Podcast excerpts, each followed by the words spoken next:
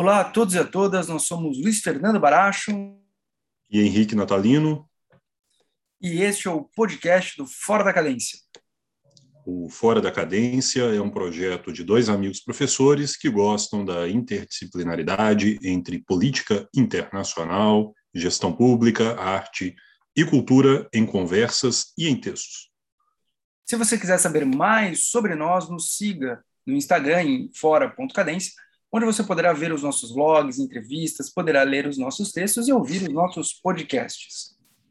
Henrique, uh, tivemos agora a aprovação uh, da PEC 1 2022, né, que prevê uh, um aumento de 41,25 bilhões de reais até o fim do ano para a expansão de uma série de programas que são muito caros ao governo federal, entre os quais o Auxílio Brasil, o Vale Gás de Cozinha, criação de auxílio para caminhoneiros, taxistas, financiamento de gratuidade de transporte coletivo para idosos, entre outros. Hum?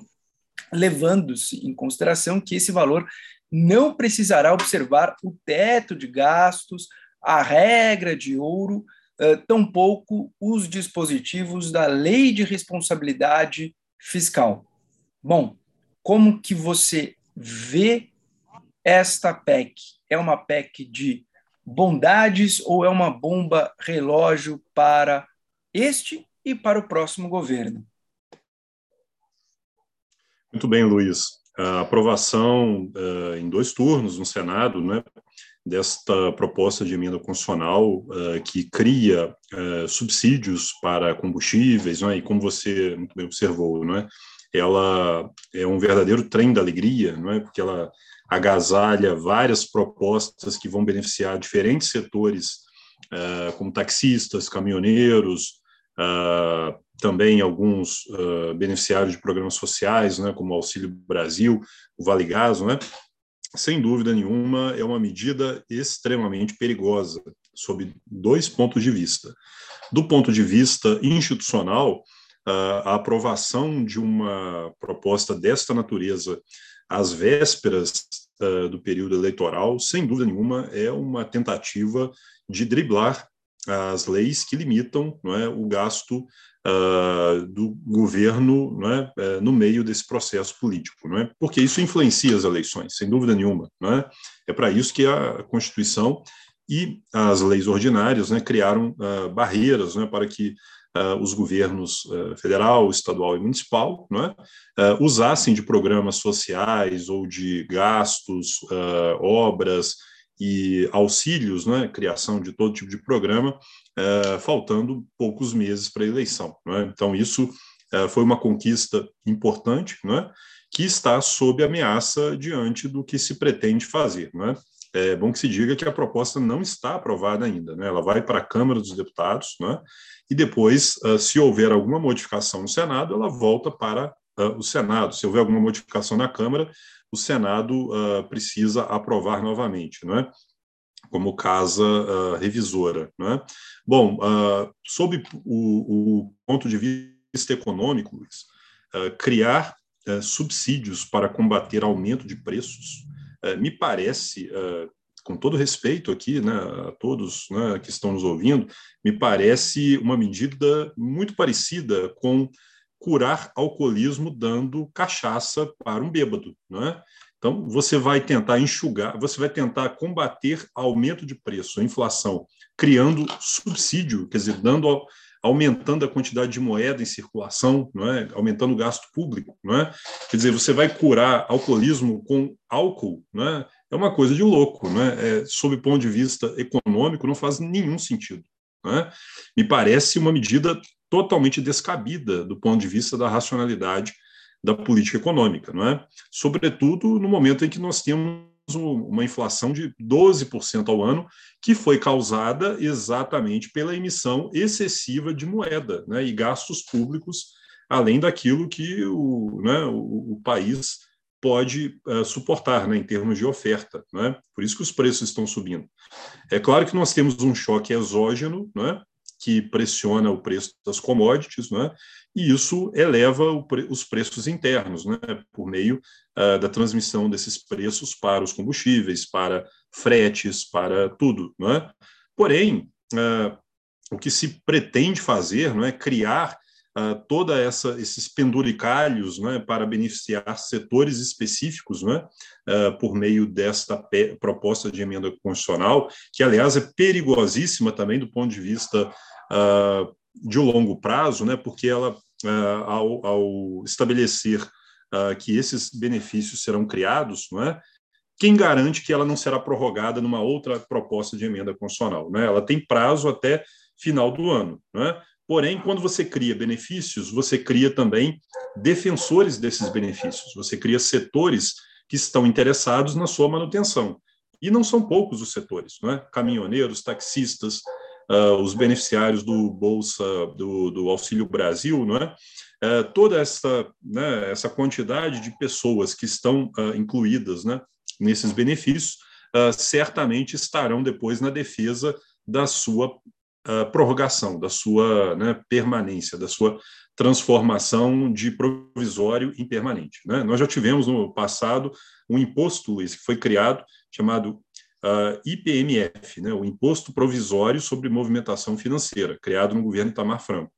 Esse IPMF ele foi previsto para durar pouco tempo, mas depois ele foi estendido para se tornar aí permanente, né? O provisório virou permanente.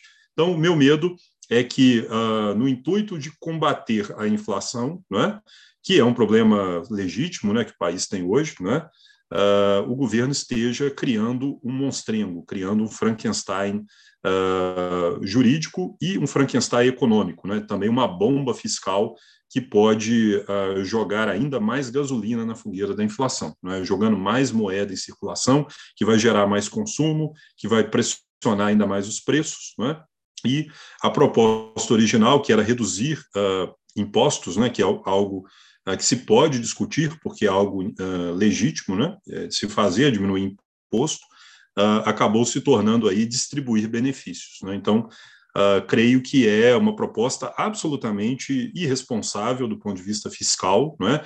que estoura o teto de gastos, não é? é um atentado contra a lei de responsabilidade fiscal e contra o regime constitucional uh, da, da, da, das finanças públicas no Brasil, contra o espírito da Constituição, não é, que defende a ideia da responsabilidade fiscal, não é, está na Constituição uh, e o Brasil só tem a perder com uma medida dessas. Mas é claro que uh, é um, realmente um, o que nos choca não é a aprovação da medida, mas sim Uh, o fato uh, de que não há quase nenhum setor político no país que seja contra não é? é tanto que o único voto contra foi o do senador José Serra, é, no Senado, é? uma voz contrária. É? Todo, inclusive o, o Partido dos Trabalhadores, é, toda a oposição votou a favor também desta medida que é uma, a, né, um atentado contra o regime jurídico é, de responsabilidade fiscal. Tá, perfeito. Uh, da, das suas observações, né, eu só destacaria o seguinte ponto. Né? É, entendo que é, se faz uh, necessário algum tipo de uh, se faz necessária alguma resposta né, a essas uh, pressões exógenas que nós temos que levam ao surto inflacionário. Né? É óbvio que essa escalada de preços no mundo inteiro desafia né, todos os homens, todas as mulheres que são lideranças públicas nos seus respectivos países. Né?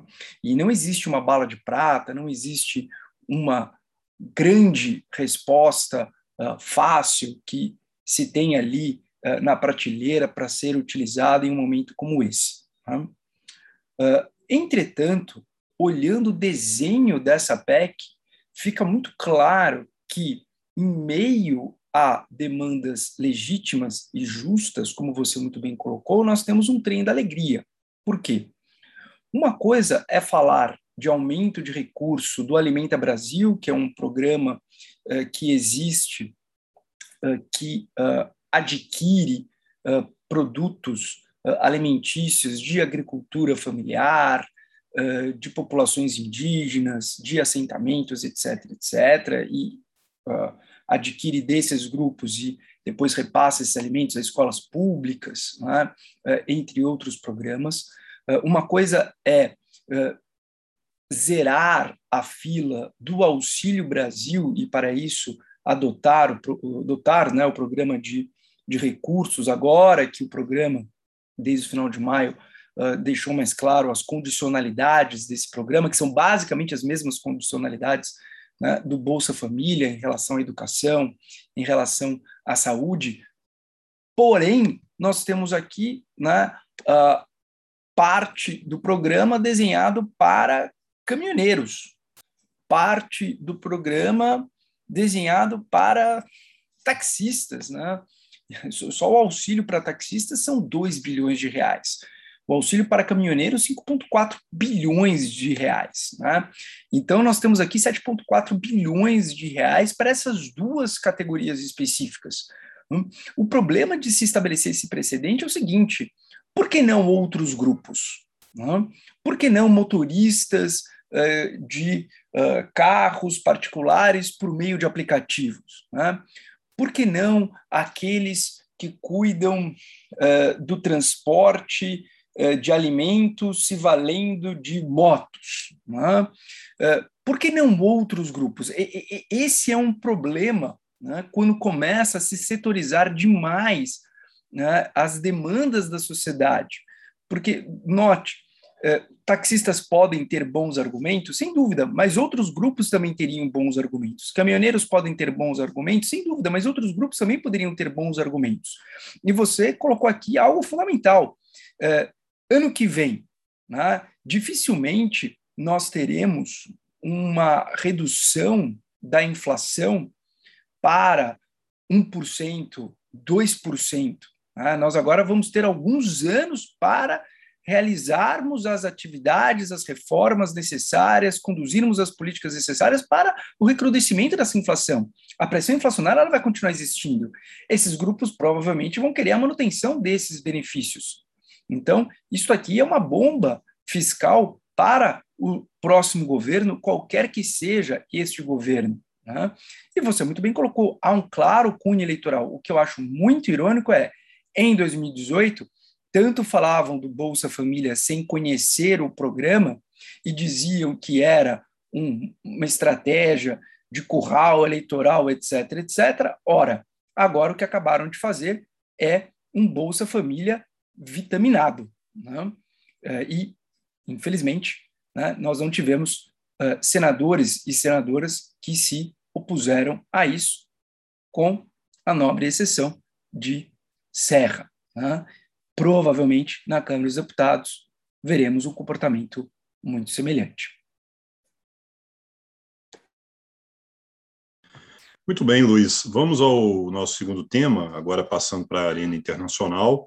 É, como uh, todos viram né, na nossa última live, né, aqueles que acompanharam, a gente discutiu a última cúpula da OTAN, que foi realizada em Madrid, é, reunindo chefes de Estado, de governo da Europa, Estados Unidos, Canadá, é, mostrando ali uma grande coesão do bloco ocidental diante da invasão da Ucrânia, é? diante desse cenário geopolítico adverso, é? que, por um lado, uh, mostrou o quão frágil é o sistema de segurança coletivo uh, da Europa, por outro lado, mostra também uh, uma, né, uma, um renascimento né, da OTAN enquanto um bloco político, um bloco militar, não é, liderado pelos Estados Unidos.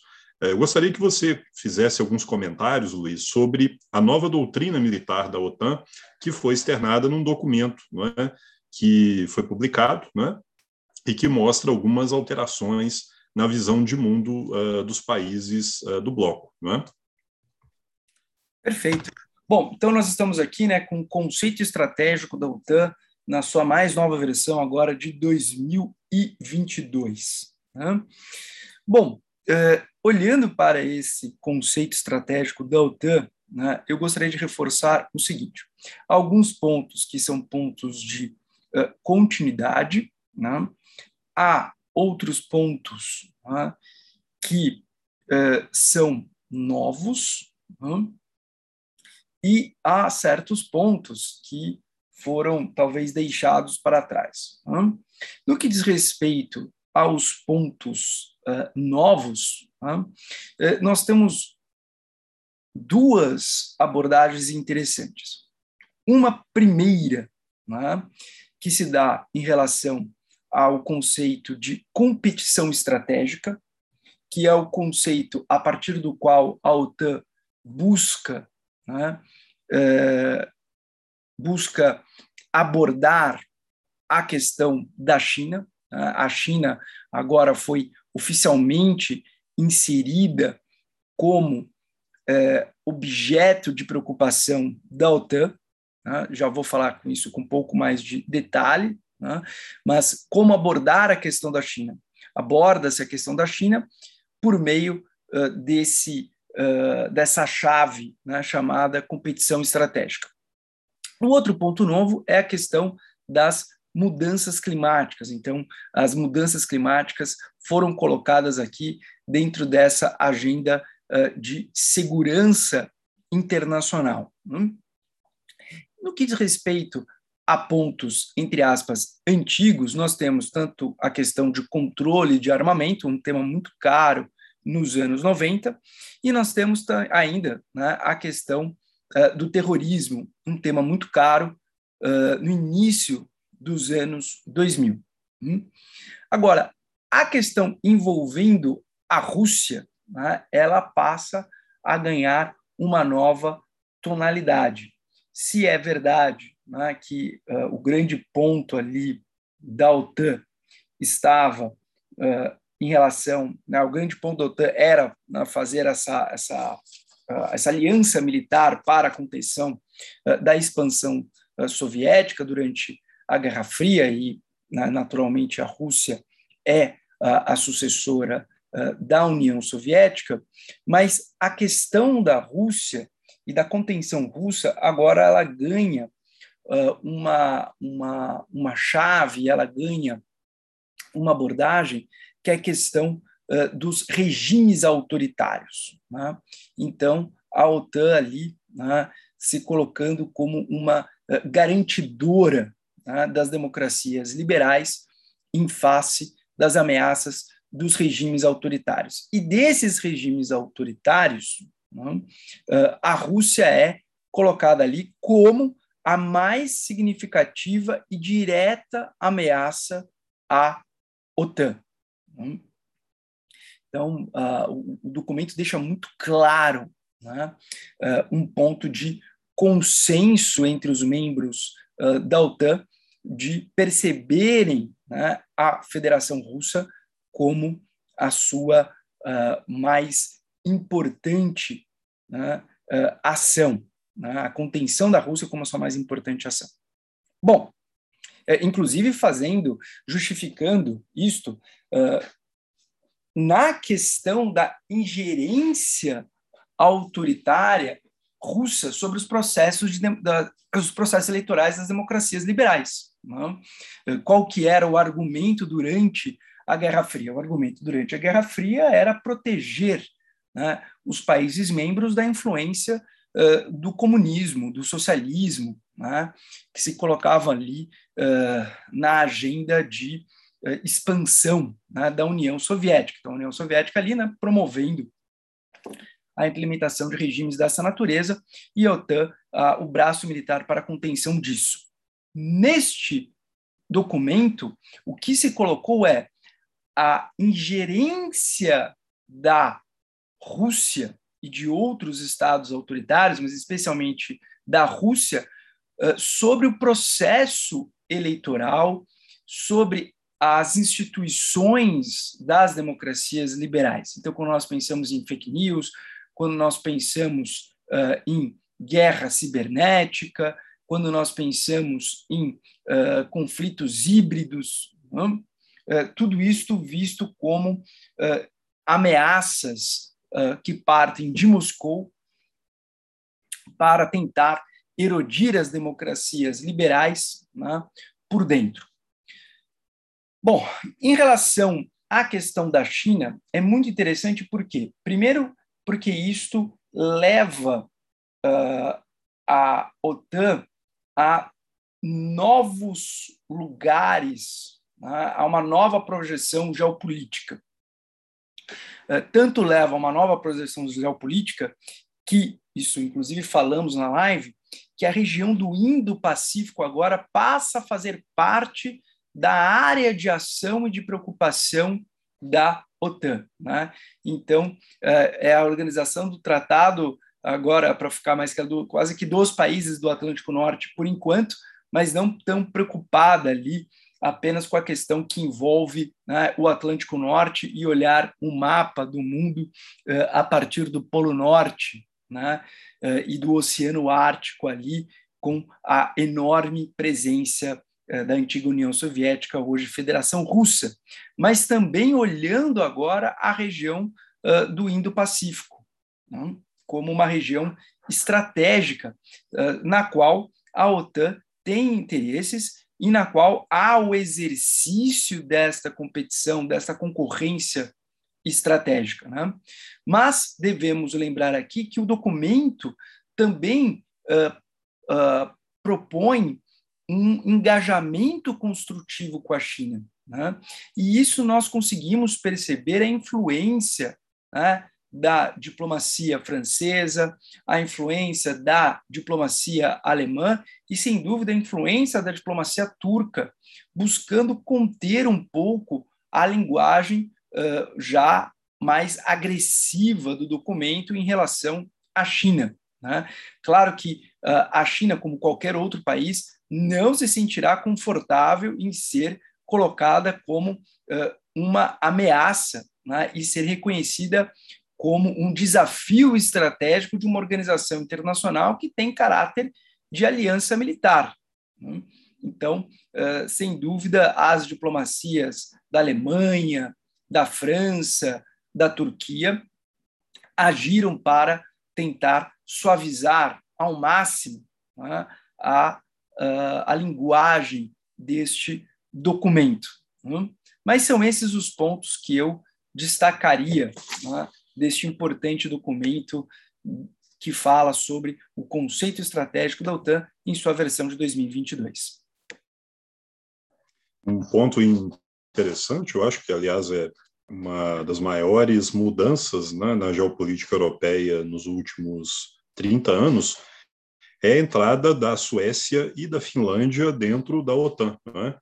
É, países que eram neutros, né? todos nós já conversamos sobre isso anteriormente aqui nas lives, né? nos podcasts, uh, países que eram uh, adeptos do sistema de neutralidade e que hoje estão se engajando nessa aliança militar, né? o que coloca a OTAN, Luiz, ainda mais próxima da Rússia, não é? compartilhando agora mais 1.200 quilômetros de território sueco e finlandês uh, próximos ali da Rússia, não é? É? jogando também a região do Báltico, não é? que era uma região ainda uh, relativamente é, distante né, dessas confrontações, uh, no olho do furacão. Não é? E isso traz também desafios para outros países europeus que até então destinavam uma parte ínfima da sua, do seu gasto público com defesa, não é? é o caso da Alemanha, né? Uh, que era um país até então que tinha um orçamento militar muito abaixo da sua capacidade, muito abaixo das suas uh, condições financeiras, não é? e que hoje uh, já praticamente dobrou é? os gastos com defesa e armamentos. Não é? Além disso, né, nós temos um, um, eu acho que é um ponto importante que eu gostaria de salientar, que é o novo uh, engajamento do Reino Unido, né, juntamente com a Europa, após aquele período uh, desastroso né, da saída do Reino Unido do, uh, da União Europeia. Né? Houve ali um certo divórcio, né, uma, um distanciamento, mas agora, com essa ameaça comum, o Reino Unido e a Europa têm tido afinidades muito grandes, interesses que coincidem do ponto de vista geopolítico. Não é? é, os interesses de contenção da Rússia, não é? é? de gestão de crises, não é? De fortalecimento da coesão da OTAN, não é? é de é, né, fortalecimento das capacidades de cooperação e da aliança transatlântica. É? Então, isso está muito acima das divergências uh, que se mostraram claras durante o período do Brexit. É? Então, acho que uh, é uma grande oportunidade para que o bloco ocidental cure as suas feridas uh, e que fortaleça esse engajamento diante dos múltiplos desafios do século XXI. E a gente viu aqui que uh, o aparecimento agora uh, da China não é, como um desafiante, não é, como uh, um país ali que coloca a OTAN também em alerta, não é, é algo que vai pressionar a reformulação das políticas de defesa dos países da OTAN, não é, no sentido de buscar não apenas a contenção da Rússia, mas também a preparação para essas novas rivalidades que aparecem no século XXI. E, por que não, é, repensar todo o sistema de defesa uh, e os tratados né, de, uh, de colaboração e de defesa que os Estados Unidos patrocinam, né, é, com o Japão, com a Coreia do Sul, né, com a Austrália, né, com Nova Zelândia. Então, há uma completa reformulação uh, da geopolítica global com os novos desafios impostos pela conjuntura uh, após a invasão da Ucrânia. Não é? Sem dúvida, isso já vinha assim, sendo discutido né, desde a 2014, né, quando a Rússia invade a península da Crimeia, é? e ela ocupa, né, na prática, ali com exércitos mercenários, né, ela ocupa parte uh, das regiões uh, da, da Ucrânia, né, de Donetsk, né, aquela região ali, Donbass, uh, mas isso agora ganha uma outra conotação. Não é? E o que me chama a atenção, Luiz, uh, alguns países foram convidados para esta cúpula, não é? o caso da Austrália, da Nova Zelândia, né? países que não são exatamente membros da OTAN. Uh, será que o Brasil não foi convidado? Né? O senhor Bolsonaro gosta sempre de uh, salientar, não é? no passado, ali, em 2019, uh, recebeu o convite de Donald Trump para que o Brasil fizesse parte uh, como aliado extra-OTAN, é? é, dessa, né, desse, né, desse engajamento né, da, das estratégias da OTAN. Será que o Brasil recebeu o convite? Né? Ou será que propositadamente o Brasil foi deixado de fora? Né? Já que a, a cúpula trata, além de questões de defesa, trata também de princípios e valores, né? como democracia, né? como Estado de Direito, né? como os valores uh, caros ao mundo ocidental. Então, é uma dúvida que eu gostaria uh, de sanar, não, é? não vi nada sobre isso até agora, né? por que, que o Brasil não foi convidado, já que é um aliado dos Estados Unidos, extra-OTAN, por que não foi convidado como ouvinte, não é? como né, um país amigo. Né? Então, será que realmente essa amizade de Bolsonaro né, com os Estados Unidos ali estão realmente acima né, da, né, das mudanças de é, comando né, dos países, fica essa indagação. Uh, e o, a grande questão né, é o aumento do orçamento militar uh, e o aumento também das, uh, né, do, do, gasto né, desses países com a própria OTAN. Né? Eu acho que a grande mudança é o compromisso que Biden estabeleceu em manter os laços transatlânticos, né? algo que Trump havia colocado ali em xeque, buscando até o, aumento da cooperação dos países com a, OTAN. Né? A, Trump ameaçando não conseguiu nada e Biden usando ali da diplomacia, do engajamento, ele conseguiu uh, o que Trump não havia sido bem sucedido em obter, não é? mais dinheiro para a OTAN, não é? vindo dos europeus. Então, acho que são muitas mudanças né? É, nessa nova é, visão de mundo que os Estados membros da OTAN têm. E um, um, outro ponto que eu gostaria de salientar também é a questão da gestão de crises. Não é? Uh, os países da OTAN muitas vezes estiveram envolvidos em uh, conflitos regionais, né? o caso da Líbia, Afeganistão, a Iugoslávia, né? Uh, e para cada um deles ali houve uma interpretação ad hoc da Carta da OTAN. Né? Então, a busca agora de um sistema de gestão de crise mais rápido não é? Pode ser uma ferramenta importante para a manutenção da estabilidade na região do entorno né, da, da OTAN, no espaço né, muito próximo da OTAN. Então, são muitos os desafios e eu creio que a partir de hoje, né, os professores de geopolítica terão muito mais tarefas, né, de tentar explicar o que está acontecendo. Sem dúvida, deixa o cenário mais mais interessante. Bom, então gostaria de agradecer a presença uh, aqui uh, do Henrique, né? e acima de tudo gostaria de agradecer a todos vocês que ouvem os nossos podcasts, né? eventualmente também uh, assistem as nossas lives, uh, dão uma lida dos nossos textos e todo o resto de material que produzimos. Então, muito obrigado a todos vocês. Como sempre, se gostam daquilo que fazemos, uh, divulgue, né? nos ajuda bastante. Então, é isso. Tenham todos uma excelente semana.